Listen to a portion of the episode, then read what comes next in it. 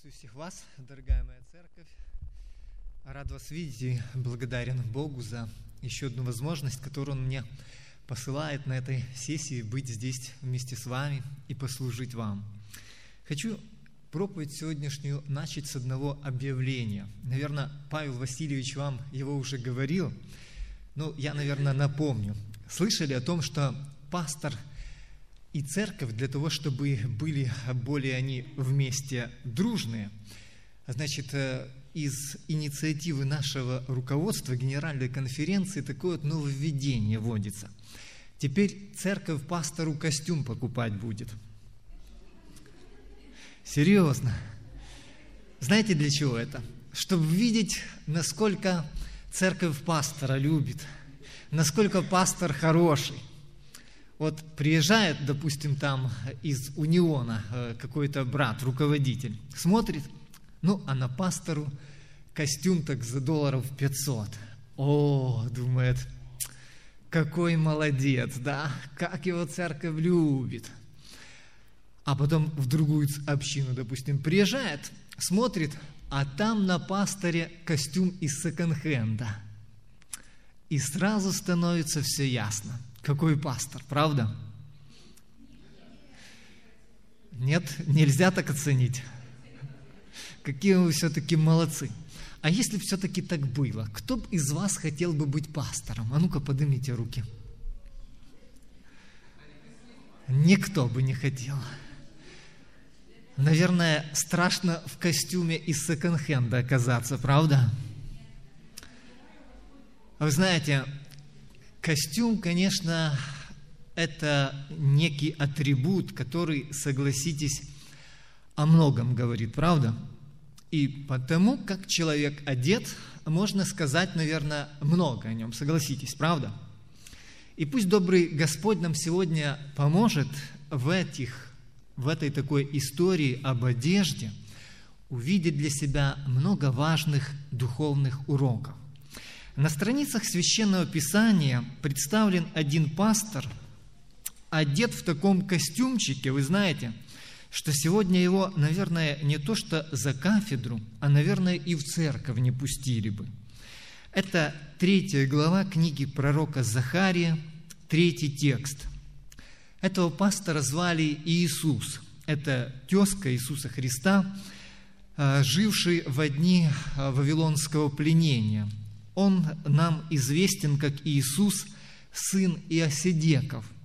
Написано, что он был одет в запятнанные одежды. Представляете?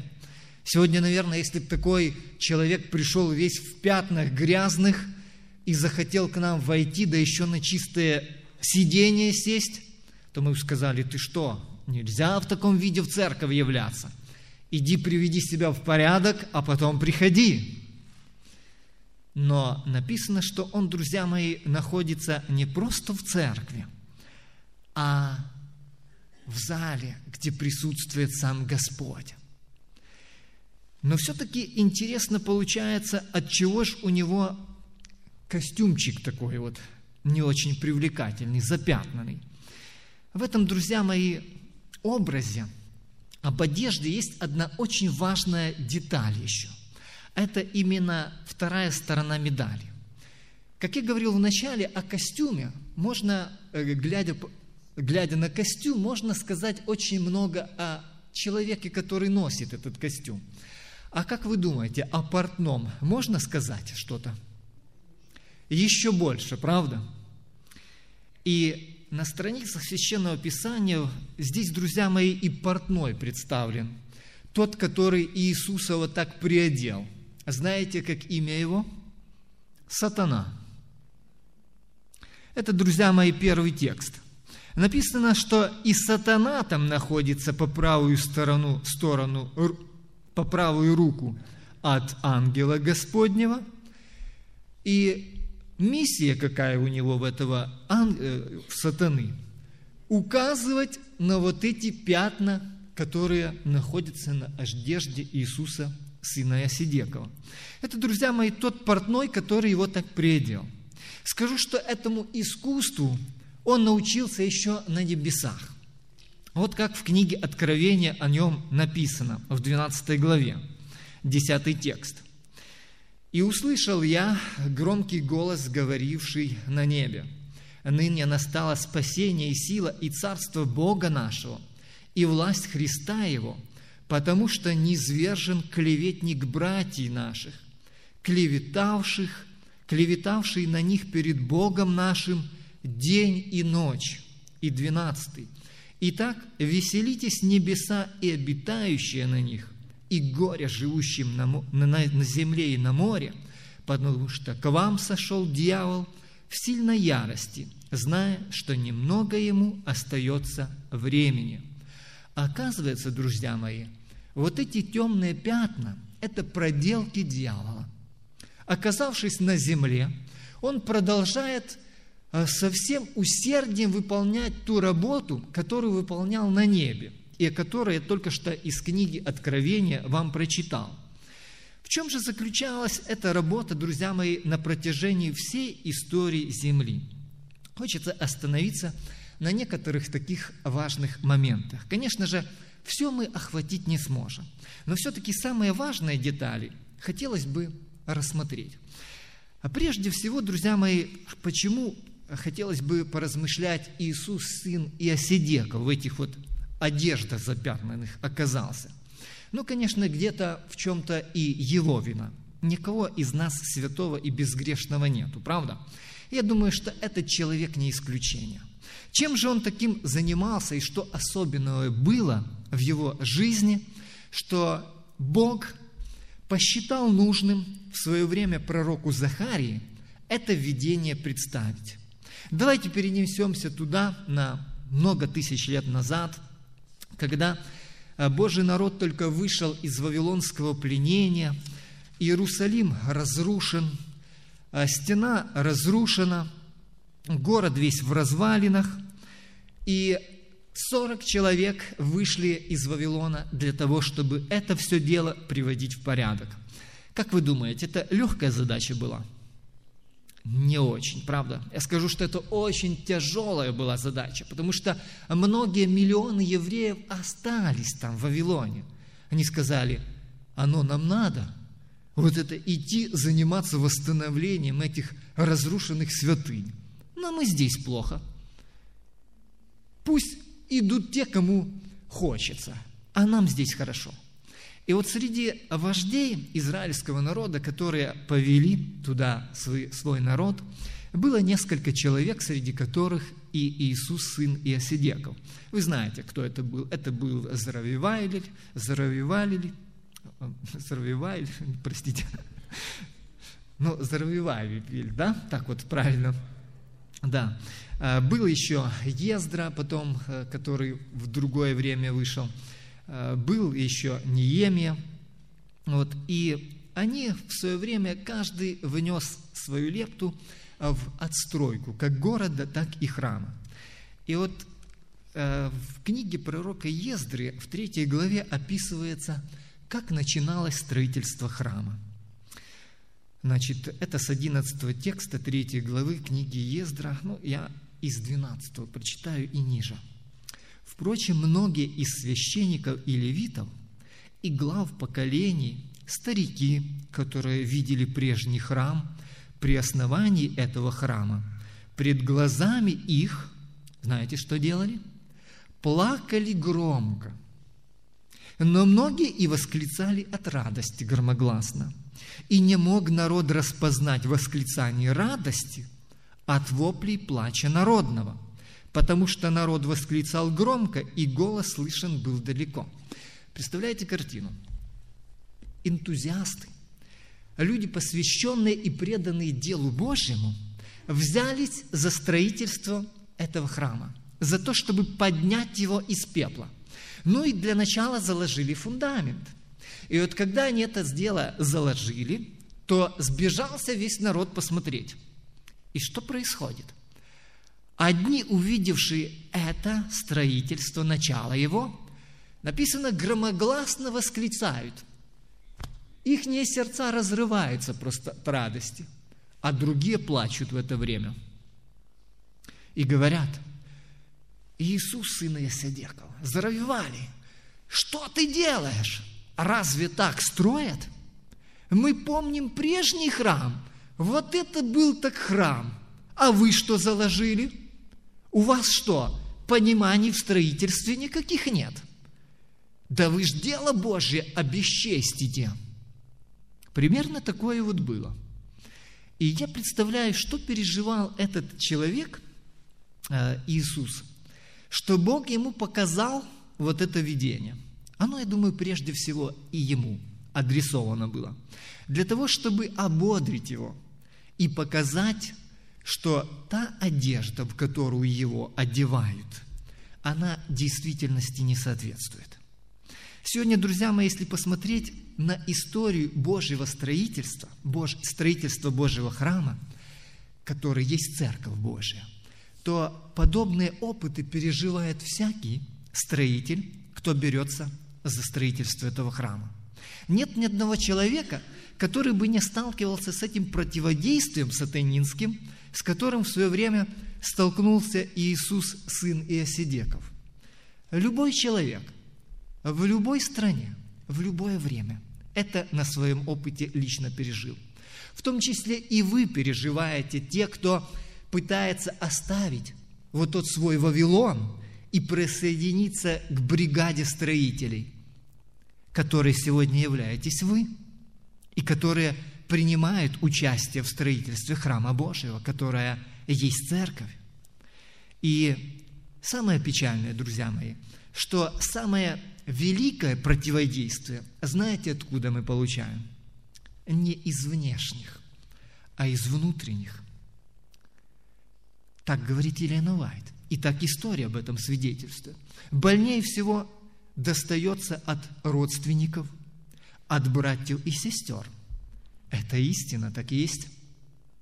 Возьмем, друзья мои, самого ну, идеального человека, который когда-либо был и который назван одним из самых великих пророков, Иоанна Крестителя. Это э, говорит э, евангелист Матфей, 11 э, глава, 18 текст. Значит, самая идеальная личность не ест, не пьет, соблюдает все правила благочестивой жизни, приходят вожди народа, и что говорят? В нем бес – а об Иисусе что говорят? 19 текст 11 главы Матфея. «Пришел Сын Человеческий, и ест и пьет, и говорят, вот человек, который любит есть и пить вино, друг мытарям и грешникам. Как ни сделай, все равно виноватый останешься». Вот это нонсенс, да? Даже у Иисуса Христа и то нашли недостатки. И вы знаете, друзья мои, за этим всем стоял дьявол. Дьявол грязные комья, вот такую грязюку, в Иисуса Сына Исидекова не бросал. Это делали его сподвижники, которые присутствовали в то время. И вот Господь, друзья мои, показал эту историю назидание нам, чтобы мы могли, видя это, ну, во-первых, получить утешение. Потому что не знаю, как вы, а я себя очень чувствую часто в роли вот этого сына Иосидекова, Иисуса, в запятнанных одеждах. И дьявол говорит, ты посмотри на себя, на что ты похож. И ты еще за кафедру выходишь? Да твое место знаешь где? Вон там, где-то в народном хозяйстве, вот, строить что-то другое, но только не храм Божий. Но вы знаете, Бог всегда посылал утешение – и поддерживал и укреплял. И я бы очень хотел бы, друзья мои, чтобы Господь сегодня каждого из нас укрепил и поддержал и ободрил через свое святое слово. Темные пятна, друзья мои, это та критика и осуждение, которое присутствует, друзья мои, в нашей жизни. И иногда, я вам скажу, доходит до абсурда – вы слышали, к примеру, новость о том, что Крупский инквизицию скоро в церкви будет внедрять? Дошла до вас уже такая информация? Женя машет головой, что уже он об этом наслышан, да? Прихожу, прихожу это в Николаеве, в одну из наших групп, которая в свое время отделились от церкви, причем 12 человек. Вот, ну, пожелали они со мной встретиться. Э, в прошлом мы были в одной церкви. И они говорят, ты знаешь, Крупский сказал, что будет внедрять инквизицию в церкви. Я говорю, да вы что? Да, да. Это было во время встречи с Папой Римским, которому он лично руку пожал. Представляешь? Что же это теперь такое происходит в церкви? Мы об этом как узнали, не смогли там находиться в этом обществе. Вышли оттуда. И вы знаете, друзья мои, интересно получается. Есть несколько, две группы в основном людей. Одни приходят и говорят, я в этой церкви, говорит, отраду такую испытываю. Так мне все нравится. Как так поют красиво. Я прямо отдыхаю душою и телом. А другие приходят и говорят, и то не так, и это не так. Ну, в общем, критикуют все и вся. В том числе и Крупскому достается. И вы знаете, когда он приехал к нам неделю возрождения проводить очень скоро после того, этой встречи, то имела такую часть у его у себя дома на обеде встречать. И говорю, Владимир Аркадьевич, вопрос, говорю, к вам у меня есть. Что-то, говорю, вы имели в виду, говоря об инквизиции? Надо было видеть его глаза, знаете. Значит, что, друзья мои, получилось? Однажды Крупский на заседании Униона в проповеди, причем очень хорошей, для того, чтобы, ну, не знаю, или как пример использовать, или чтобы от противного оттолкнуться, говорит такие слова. Ну что ж, говорит братья, нам что, теперь инквизицию вводить, что ли? Примерно вот так он сказал. Эту проповедь записали и выставили в интернет. Добродетели, в кавычках, нашей церкви, такие вот, как Санавалат, Товия, э, кто там еще, да? Помните, историю, как Неемия храм строил, да? Почитайте книгу Неемии, и там, вы знаете, эта картина очень ярко представлена. Одни строят, другие разрушают. И вот среди, среди этих разрушителей в наше время сегодня есть такой товарищ, в кавычках, брат Ванденко, в прошлом пастор нашей южной конференции. Он всю жизнь посвятил тому, чтобы разрушать церковь. И вот, найдя эту проповедь Крупского и прослушавший, он вырывает из контекста вот эту фразу и вставляет ее в тот момент, когда показывают встречу Крупского с римским папой. И получается, что во время встречи Крупского с римским папой Крупский, Крупский говорит как бы римскому папе о том, что я типа ваш, скоро инквизицию буду в церкви вводить. Ну как вам? Вот это, друзья мои, те методы, которыми работают, работает, во-первых, сатана, а во-вторых, метод, которым работает, работают его последователи. И самое печальное, друзья мои, что находятся те, кто на эту удочку клюет. Очень больно и жалко, друзья мои. Больше всего от этого страдает сам человек. Я встречался с этой группой. Какие несчастные люди – в каком они страшном мире живут. И вы знаете, это люди, которые отсекли себя от благодати Божией. Почему? Потому что люди, проникшись этим духом критики, осуждения, они лишают себя спасения. Вестница Божья Елена Уайт пишет, что каждый, кто занимается этим, в Царстве Божьем не будет. Потому что если их туда пустить, они отравят своим, своей критикой всю атмосферу небес – они будут критиковать даже ангелов, найдут к чему придраться. И для таких людей двери Царства Божьего закрыты. Но что, друзья мои, делать, если в самом деле иногда мы видим пятна на своих одеждах, на одеждах тех, кто рядом. В свое время, вы знаете, я попал в подобную историю, когда я был еще членом церкви, и к нам приехал пастор новый. Был первый, которого мы любили ну, всей душой. Просто плакали за ним, когда его от нас забирали. И тут приезжает другой. И он на сцену вышел, знаете, я посмотрел на него. а он такой надменный, такой гордый, такой напыщенный. И я сказал своей жене, его ноги в моем, в моем доме не будет. Но время шло, вы знаете, и все-таки мы как-то пытались строить отношения. И вот однажды мы решили с ним поехать э, в одну из деревень, которая рядом с Николаевым, для того, чтобы, чтобы проведать одних наших собратьев. Дорога туда не очень хорошая была, э, такая ухабистая. Вот, э, и как-то в то время, одновременно, примерно в одно время, я купил свой первый гольф, а он купил Nissan. У него низкая посадочка такая в этой машине, у гольфа повыше.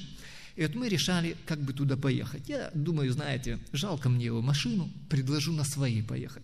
Звоню ему и говорю, знаешь, Женя, давай поедем на моей машине, есть такое предложение. Он говорит мне, я, говорит, человек неприхотливый, могу и на твоей ехать. Ну как? Я так обиделся на него. Вот думаю, прав я в своих подозрениях. Точно надменный, точно гордый. Вот какой негодяй, а? Это ж надо, а еще пастор. Но вы знаете, Дух Святой мне покоя не дает. И я потом его как-то спрашиваю. Женя, говорю, а что ты имел в виду, так говоря?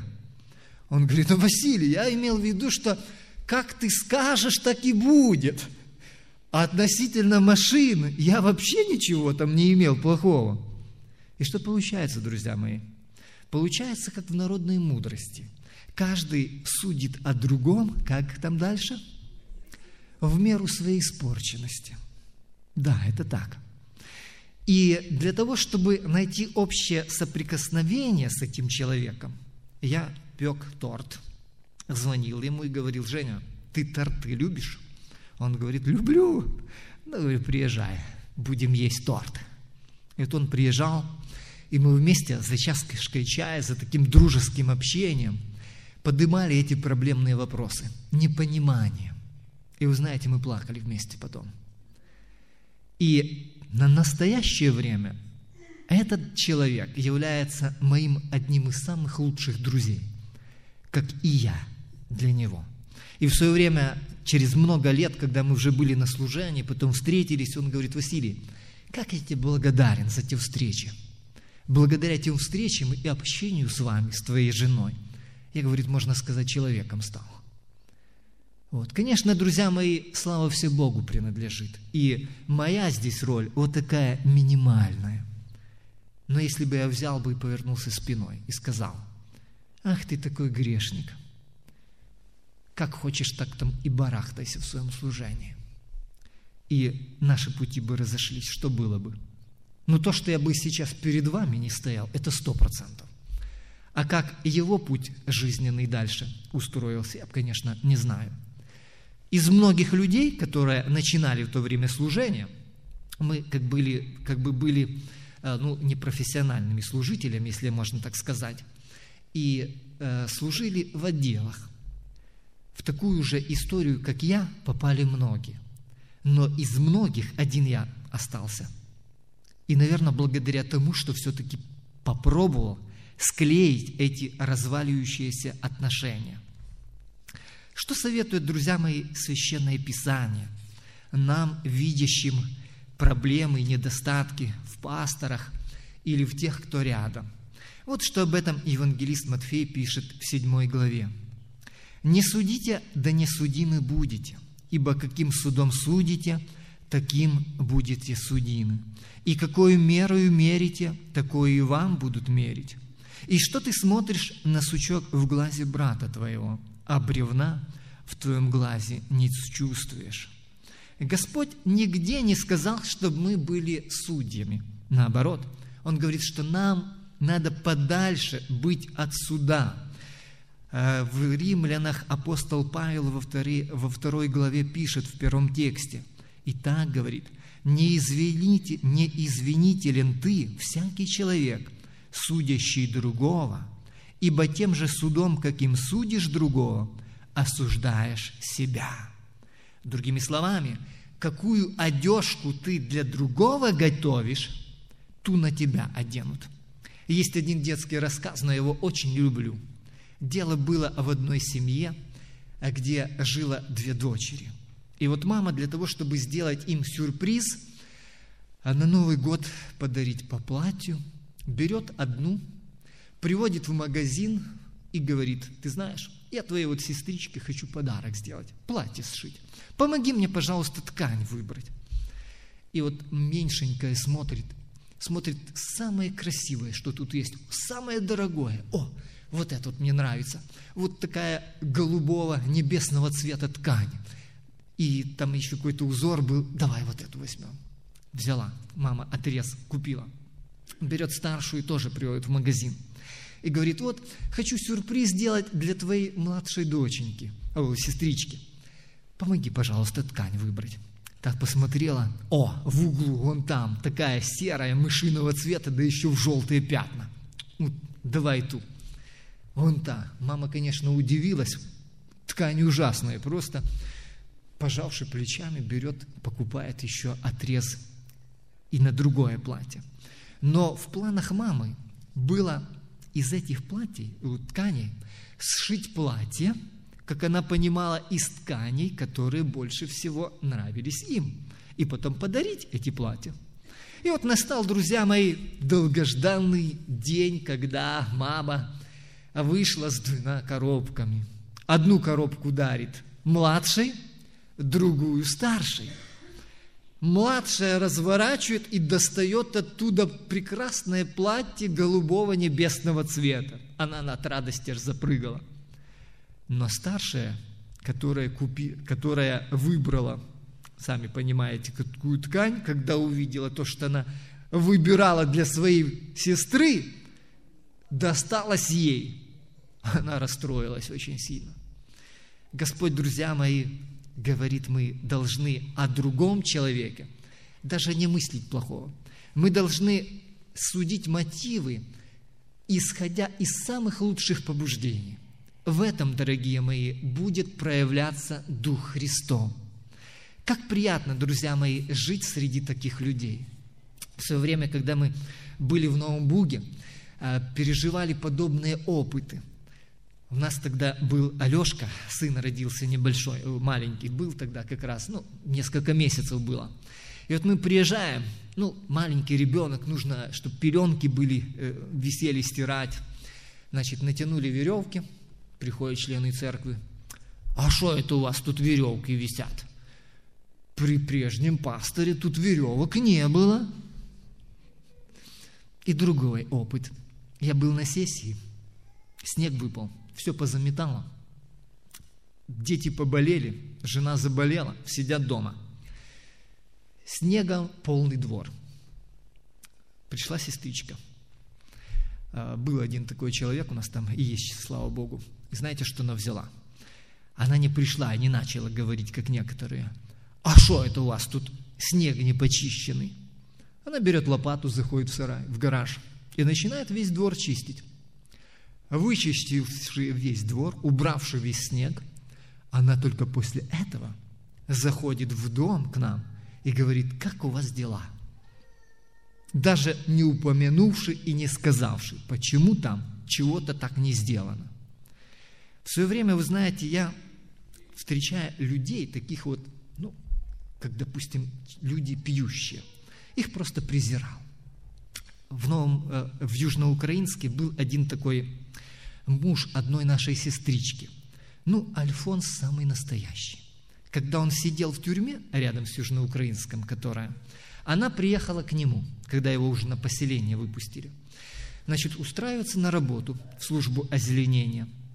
Ей дают комнату в гостинице, и она там живет. И вот он, освободившись, приходит к ней и живет за ее счет. И еще и пьет, помимо всего прочего. Я его презирал. И знаете, Наталья моя, супруга, как-то меня в чувство привела. Она говорит, Василий, смотри, давай этот момент обсудим. У тебя родители пили? Я говорю, нет. А у него родители пьющие. Твои родители тебе дали образование? Да. А ему не дали. Твои родители тебя многому чего, чему научили? Да. А его родители его чему научили? Ничему. Если бы говорить тебя, да в его шкуру засунуть, что бы было бы из тебя? И вы знаете, я поэт после этого совершенно пересмотрел свои отношения к таким людям. Когда я вижу подобное существо, то я что делаю? Это прежде всего молюсь за него и помогаю, как, как мне силы есть, мудрость, помочь преодолеть человеку эти трудности и неприятности. Если человек ногой, Иисус говорит, то что нужно делать? Смеяться с него, что он ногой? Одеть. И если голодный, накормить. И дальше он, продолжая, говорит, делая это кому-либо из младших сих, вы делаете это мне. Как Господь, друзья мои, относится вот к таким моментам, как пятна на нашей одежде. Давайте вернемся э, к пророку Захарии, на котором мы остановились. Итак, Иисус одет в запятнанные одежды. В этом театре, друзья мои, который очень часто проявляется в нашей жизни – присутствует еще одна личность, ангел Господень, который стоит также рядом. Как он реагирует на эти обвинения, которые дьявол выдвигает в адрес Иисуса? Он не говорит, о, точно пятна, как это я раньше не заметил. А ну-ка, ну-ка, ну-ка, дайте посмотрим, чем это он таким там занимался. Как Иисус говорит. Дальше – Иисус же одет был в запятнанные одежды и стоял перед ангелом, который отвечал и сказал стоявшим перед ним и так, «Снимите с него запятнанные одежды». А ему самому сказал, «Смотри, я снял тебя вину твою и облекаю тебя в одежды торжественные». И сказал, «Возложите на голову его чистый кидар». И возложили чистый кидар – на голову его и облекли его в одежду. Ангел Господень стоял. И дальше Господь говорит, если ты, эти слова, друзья мои, обетование для каждого из нас, для тех, кто берется за труд Божьего храма. Если ты будешь ходить по моим путям, и если будешь на страже моей, то будешь, то будешь судить дом мой и наблюдать за дворами моими. И я дам тебе ходить между сими, стоящими здесь. И как самый веский аргумент, что я это совершу, Господь приводит аргумент Голгофы. Вот, я привожу раба моего отрасль, ибо вот тот камень, который я полагаю перед Иисусом, на этом камне семь очей – и вырежу на нем, на нем начертание его, говорит Господь Саваоф, и изглажу грех земли сей в один день. Эти слова, друзья мои, как в 13 тексте первой главы написано, это слова благие, слова утешительные, которые Господь изрек в свое время для Иисуса, сына Иосидекова, и которые Он изрекает каждому из нас – Пусть же, дорогие мои, если мы увидим в своей жизни какие-то пятна на себе или на ком-то, это нас не смущает. Взирать нам нужно не на наши грехи, от которых у нас просто руки опускаются иногда, а взирать только на Иисуса Христа, в образ которого мы преображаемся, взирая на Него. Пусть добрый Господь поможет нам в этом, друзья мои, и укрепит нас силой свыше и поможет преодолевать всякие огорчения, преграды, которые случаются в жизни, и участвовать в строительстве Божьего храма. Хочу молиться с вами об этом и приглашаю вас к молитве.